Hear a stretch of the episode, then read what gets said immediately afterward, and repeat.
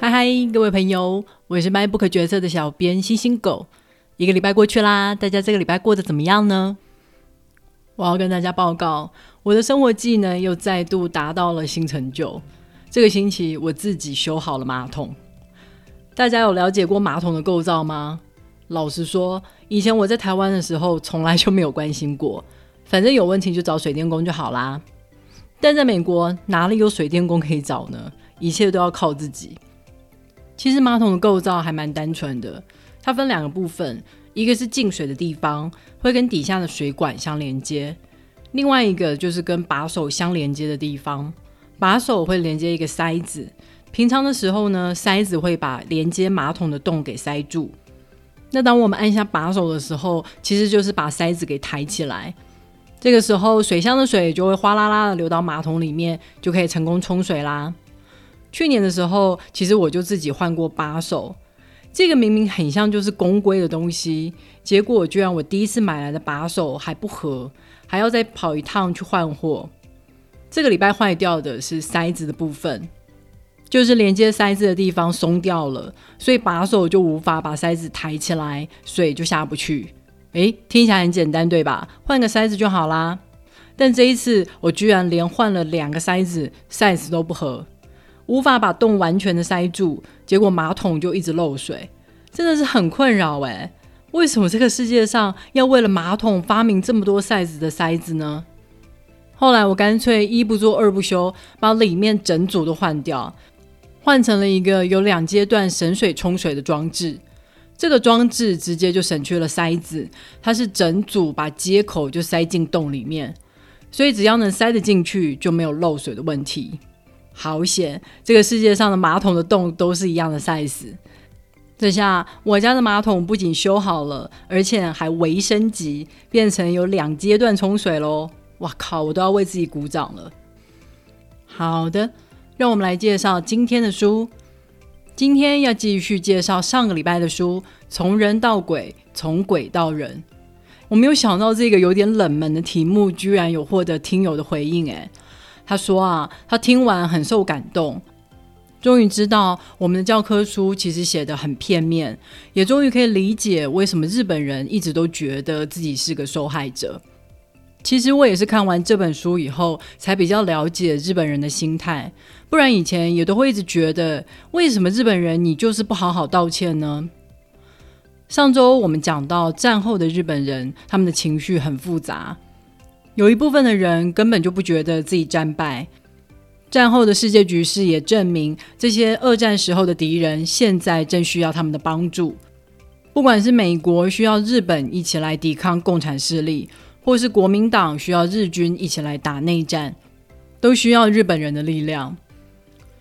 还有很大一部分的日本人觉得自己也是战争的受害者。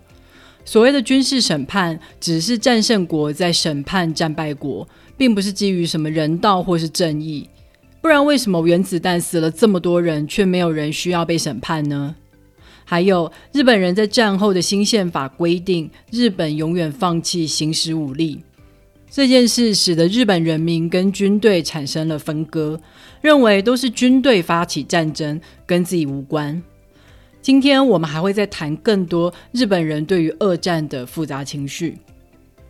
而上礼拜也有讲到，代表中国的国民党虽然想要争取中国在二战里面受到日本侵略所受到的伤害，但是他们却心有余而力不足，因为中国很快就陷入了内战而无暇他顾，甚至需要借重日军的力量来打击共产党，所以选择在军事审判中放走重要的战犯。接下来我们要讲的就是同样代表中国，也同样陷入内战的共产党。他们又在这一场审判里面扮演了什么样的角色呢？让我们进入正题吧。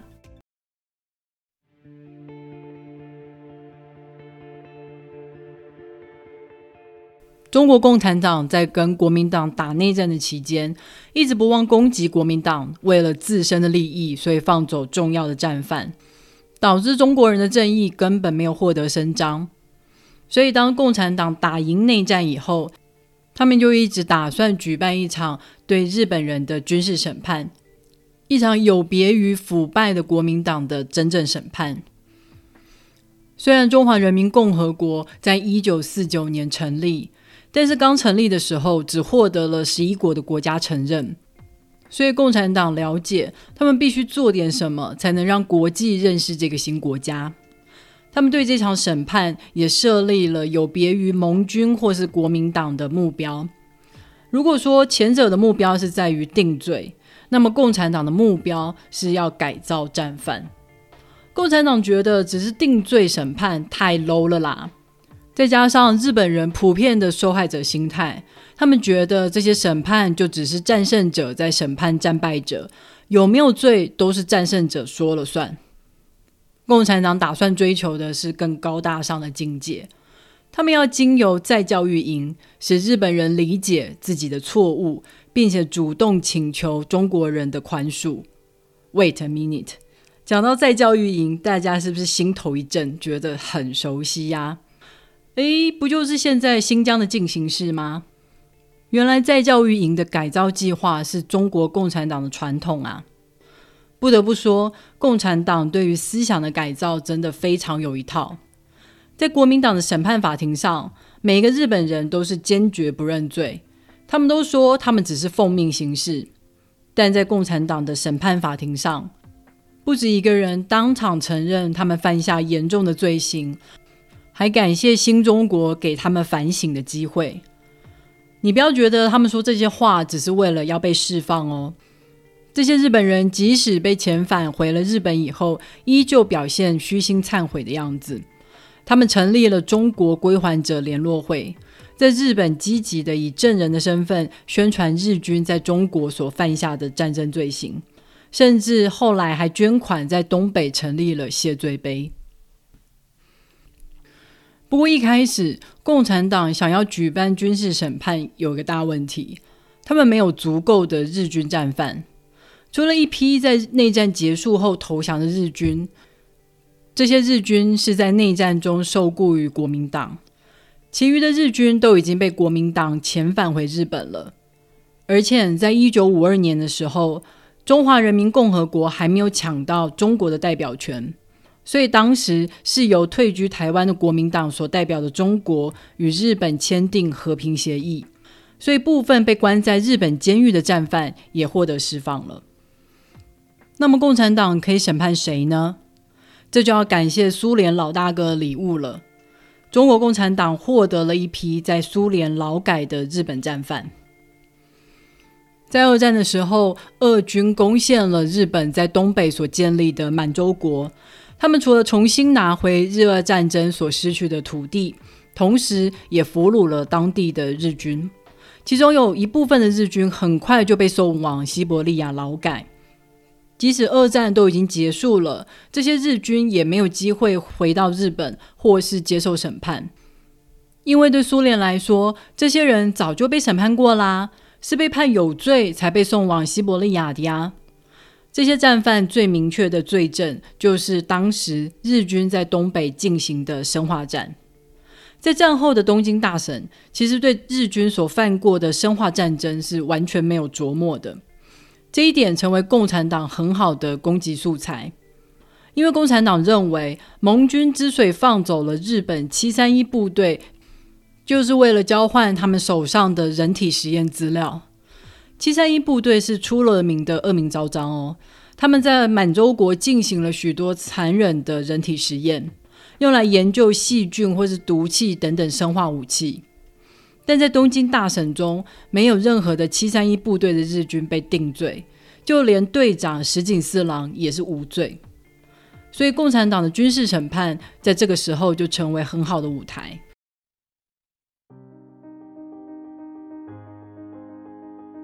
这些在西伯利亚关押了几十年的日军，有一天就突然被送上了火车。火车的车厢的窗户全部都被黑布给盖住，所以他们完全不知道火车要开往何方。他们内心都非常的惶恐，以为就要被送去枪毙了。结果没想到，却是被送到了新中国，而且还是这些战犯非常熟悉的东北地区。比起西伯利亚恶劣的环境还有饮食。共产党为这些战犯所准备的再教育营，几乎可以算是天堂了，因为在这里他们终于可以吃饱了。共产党每天都为战犯进行了精心设计的再教育课程。他们系统性的引导战犯思考以下的问题：是谁让你陷入了今天的困境？你们所效忠的天皇为日本人带来了什么好处？你现在该做什么才能展开新生活？就在这样日复一日的潜移默化中，让战犯相信。如果不承认自己的罪行，是没有办法成为新的人，展开新生活的。所以很多战犯就因此主动写下了自己曾经犯过的罪行，来求取原谅。调查过后，共产党为了展现新中国的善意，这一千多名的战犯大多都获得释放，不予起诉，只有四十五个人被判有罪，而且呢，这些有罪的判决都是有理有据。罪犯也在法庭上认罪忏悔，不像国民党的审判，双方基本上是各执一词，没有人知道到底真相是什么。这个军事审判不仅让新中国与日本重新建立了关系，也达到了共产党的目的。他们向全世界证明，共产党才是中国真正的领导者，因为他们替中国争取到了应有的正义。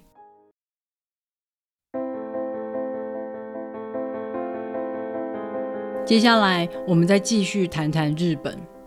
在二战结束的时候，盟军当时为了确保日本的军事主义不会再死灰复燃，所以呢，他们成立了驻日盟军总司令来管控日本的政府，并且在他们的指导之下制定了新宪法，强迫日本要永远放弃行使武力。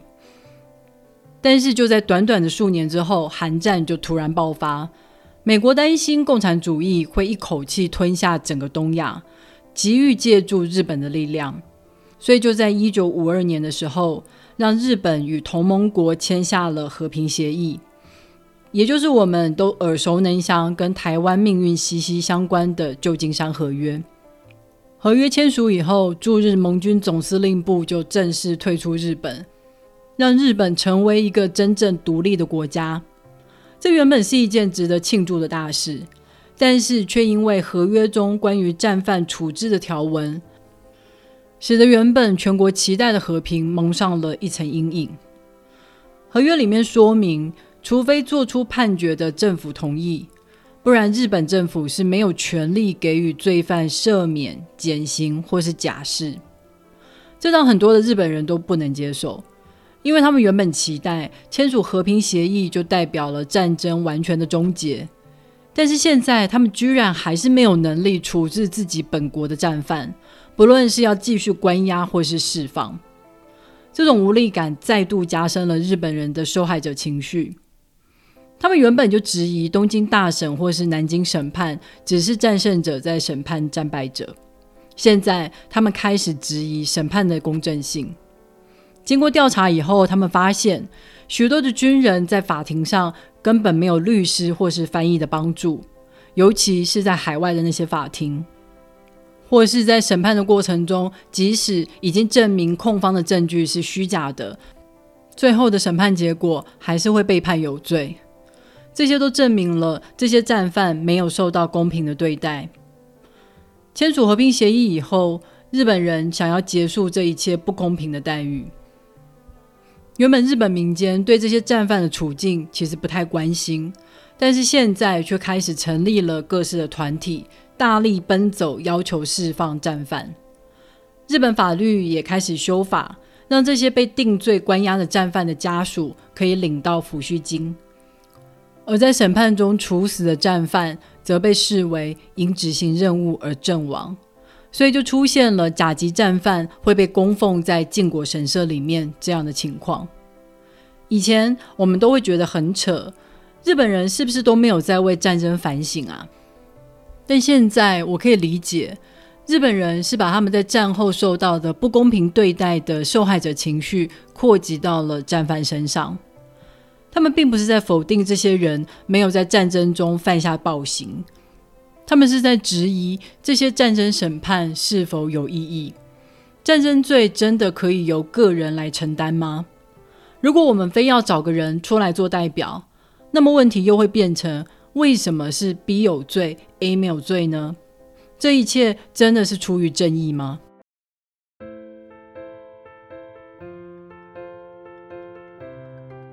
好的，从人到鬼，从鬼到人这本书就介绍到这里了。这本书讨论的是二战之后对日军的军事审判。我们可以理解，战争里面的行为往往非常的残忍野蛮，动辄就是无差别的轰炸或是大规模的屠杀，所以让人觉得战争罪是必要的，而且战争审判是正义的。但读了这本书以后，看了三方的观点。我很明显的感觉到，这些战后的审判重点几乎都不是出于正义。美国为了借助日本的力量来跟苏联打冷战，国民党为了要利用日军来打内战，所以他们都放走了很多真正重要的日军领导者。即使数年后，共产党高举了正义的大旗，举办了一场军事审判。他们真正的目的也是要利用一场审判来证明自己政权的正当性。战争审判所需要的人证物证，往往非常容易在战争中就死亡或者遗失。这样的审判注定就是会有瑕疵，所以觉得无罪的人，即使在审判中被定罪，可能都还是认为这不过就是一场不公正的审判，仍旧相信自己是没有错的。那这样的审判到底有什么用呢？所以，共产党问战犯的问题反而还比较实际：是谁让你陷入今天的困境？你们所效忠的人为你带来了什么好处？你现在该做什么才能展开新生活？这些可能才是经历过战争之后的人要自己面对、自己思考的问题。好的，如果你对这本书感兴趣的话，别忘了透过 MyBook 决策的导购链接来购买这本书哦。网址是 triple w 点 mybook 点 tw，也别忘了在 Apple Podcast、Spotify、First Story 还有 YouTube 上面订阅 MyBook 决策。